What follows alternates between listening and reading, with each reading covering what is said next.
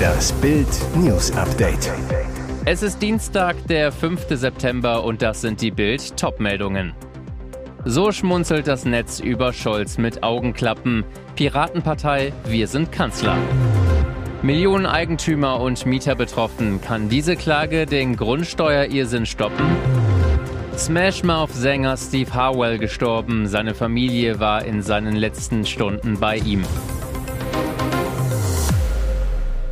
Ich bin gespannt auf die Memes, schrieb Bundeskanzler Olaf Scholz selbst zu dem ersten Foto von ihm mit Augenklappe. Er war am Samstag beim Joggen gestürzt, hatte sich Prellungen im Gesicht zugezogen. Sein Wunsch war dem Internet Befehl. Zahlreiche Bilderwitzchen nehmen den Kanzler mit Augenklappe auf die Schippe. Die Piratenpartei freut sich, wir sind Kanzler. Auch die Kanzlerpartei selbst nimmt Scholz auf die Schippe. Auf X teilte die SPD-Bundestagsfraktion neben dem Bild des ledierten Kanzlers sein Atommachtwort aus einem Interview mit dem Deutschlandfunk. Kernkraft ist in Deutschland ein totes Pferd. Die Fraktion schrieb dazu, Ihr solltet mal das Pferd sehen. Scholz selbst hatte am Montag das Foto auf seinem Instagram-Account geteilt und gleich Entwarnung gegeben. Sieht schlimmer aus, als es ist, schrieb er zu dem Foto. Knapp 82.000 Likes bekam das Bild bis zum Abend, deutlich mehr als die vorherigen Beiträge. In den Kommentaren zahlreiche Genesungswünsche und auch ein paar Scherze auf Kosten des Kanzlers. Der Account von eBay Kleinanzeigen kommentierte leichte Gebrauchsspuren. Das ZDF Social Media Team schrieb, mit dem zweiten sieht man eh besser. Das Satiremagazin Der Postillon widmete der Scholz Augenklappe gleich mehrere Artikel, titelte zu dem Foto Olaf Scholz gibt Bundeswehr Befehl James Bond zu fangen. Und Ikea warb beim Kanzler für eine Gymnastikmatte für alle, die lieber weicher fallen. Der Grundsteuer-Countdown läuft. Zum 1. Januar 2025 tritt die Reform in Kraft. Schon jetzt zeichnet sich ab, für Millionen Eigentümer und Mieter kann die Steuer und damit Wohnen teurer werden. Doch rund 3,2 Millionen Bundesbürger wehren sich gegen höhere Sätze, haben Einspruch gegen die Bescheide beim Finanzamt eingelegt. Ihr Problem? Viele Ämter mauern, bearbeiten Bescheide nicht. Die Finanzämter blockieren effektiven Rechtsschutz schimpft Steuerzahlerpräsident Rainer Holznagel. Dadurch werden Millionenhäuser falsch bewertet. Die Sorge ist nun, Eigentümer und Mieter müssen dann künftig mit einer stetig steigenden Grundsteuer rechnen, was Wohnen noch weiter verteuert. Und die Eigentümer können sich nicht dagegen wehren, denn die Finanzämter bearbeiten ihre Einspruchsbescheide ja nicht. Auch der Wohnverband Haus und Grund ist entsprechend wütend. Von einer Bankrotterklärung des Rechtsstaats spricht Verbandspräsident Kai Warnecke. Den Bürgern dürfe eine Klärung vor Gericht nicht verwehrt werden. Zusammen mit dem Steuerzahlerbund will Warnecke jetzt die Notbremse ziehen. Er will in den nächsten Tagen eine Untätigkeitsklage beim Finanzgericht einreichen. Hat die Klage Erfolg, müssten Finanzämter ihre Blockade rasch aufgeben und Millionen Eigentümer könnten aufatmen. Endlich dürfen sie nach Hause, nachdem tiefer Matschboden tagelang die Zufallswege zum Wüstenfestival Burning Man blockiert hatte, können Zehntausende Besucher seit Montagnachmittag das Gelände im US-Bundesstaat Nevada verlassen. Das Fahrverbot ist aufgehoben, teilten die Veranstalter mit. Am frühen Nachmittag hätten sich noch rund 64.000 Menschen auf dem Areal mitten in der Wüste befunden. Das Festival, das fast zwei Autostunden von der nächstgelegenen Kleinstadt entfernt stattfindet, konnte damit wie geplant nach neun Tagen enden. Für Montagabend war das zuvor zweimal verschobene Verbrennen des Burning Man angekündigt, einer riesigen Holzstatue. Heftige Regenfälle hatten das Festivalgelände auf der Fläche eines ausgetrockneten Sees in einen regelrechten Sumpf aus dickem Schlamm und Matsch verwandelt. Autos drohten auf dem schlammigen Untergrund stecken zu bleiben. Tagelang durften nur Notfahrzeuge das Gelände befahren oder verlassen. Das Burning Man Festival ist ein Szene-Happening mit Musik- und Kunstaktionen Aktion, das jährlich rund 75.000 Menschen anlockt, darunter Künstler, Techno-Fans, Pyrotechniker und Neugierige aus aller Welt. In der Wüste errichten die Teilnehmer aus Zelten und Wohnmobilen eine temporäre Stadt namens Black Rock City. Traurige Nachricht für Fans der Band Smash Mouth. Frontmann Steve Harwell ist tot. Der Sänger verstarb im Alter von 56 Jahren am Montag an Leberversagen. Das berichtet TMZ und beruft sich auf den Manager Howells.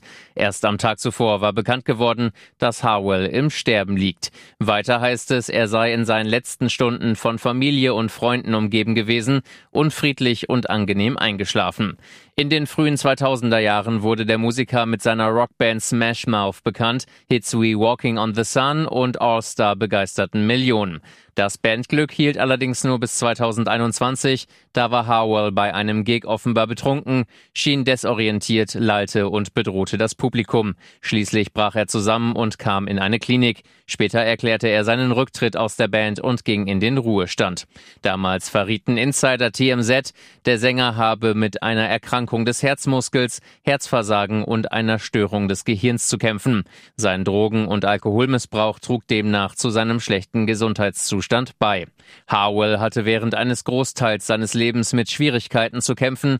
Sein kleiner Sohn starb im Alter von nur sechs Monaten an Leukämie und auch bei ihm selbst wurden im Laufe der Jahre mehrere Krankheiten diagnostiziert.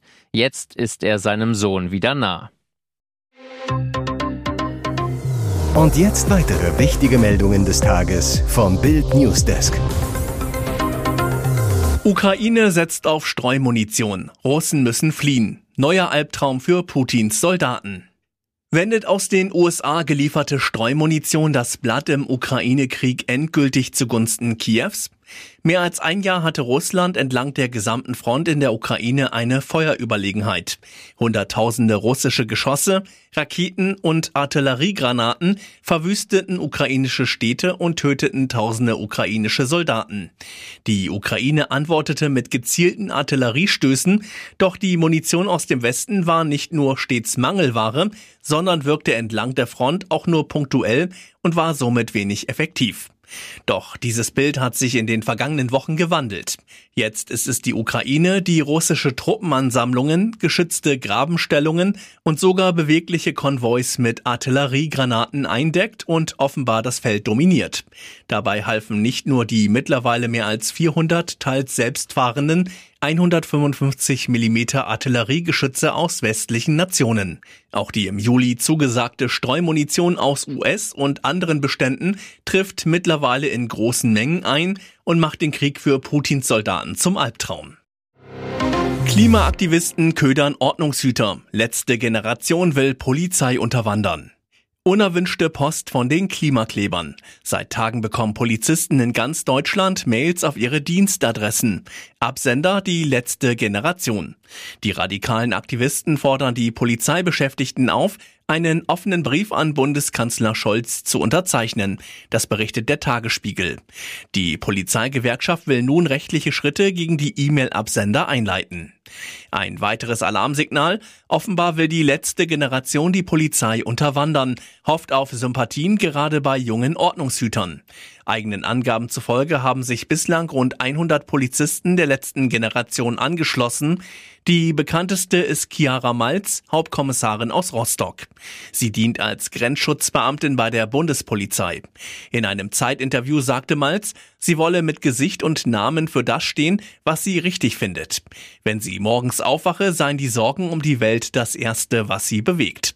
Für Aufsehen sorgte auch der Auftritt von drei Klimakleberinnen in der Polizeihochschule in Villingen-Schwenningen. Dort hielten sie einen Vortrag, ernteten viel Applaus.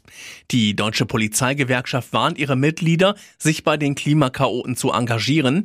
DPG-Chef Rainer Wendt Wer solche Organisationen unterstützt, muss sich selbst fragen, ob er seinen Platz noch in der Polizei haben kann. Behörden warnen vor Tropenmücken. Denkefieber am Gardasee. Jährlich erkranken laut der Weltgesundheitsorganisation WHO 50 bis 100 Millionen Menschen am Denguefieber. Die asiatische Tigermücke, einer der Hauptüberträger des Tropenerregers, breitet sich zunehmend in Europa aus. Jetzt melden italienische Urlaubsregionen am Gardasee mehrere Betroffene, dort wo auch viele Deutsche gern ihre Ferien verbringen.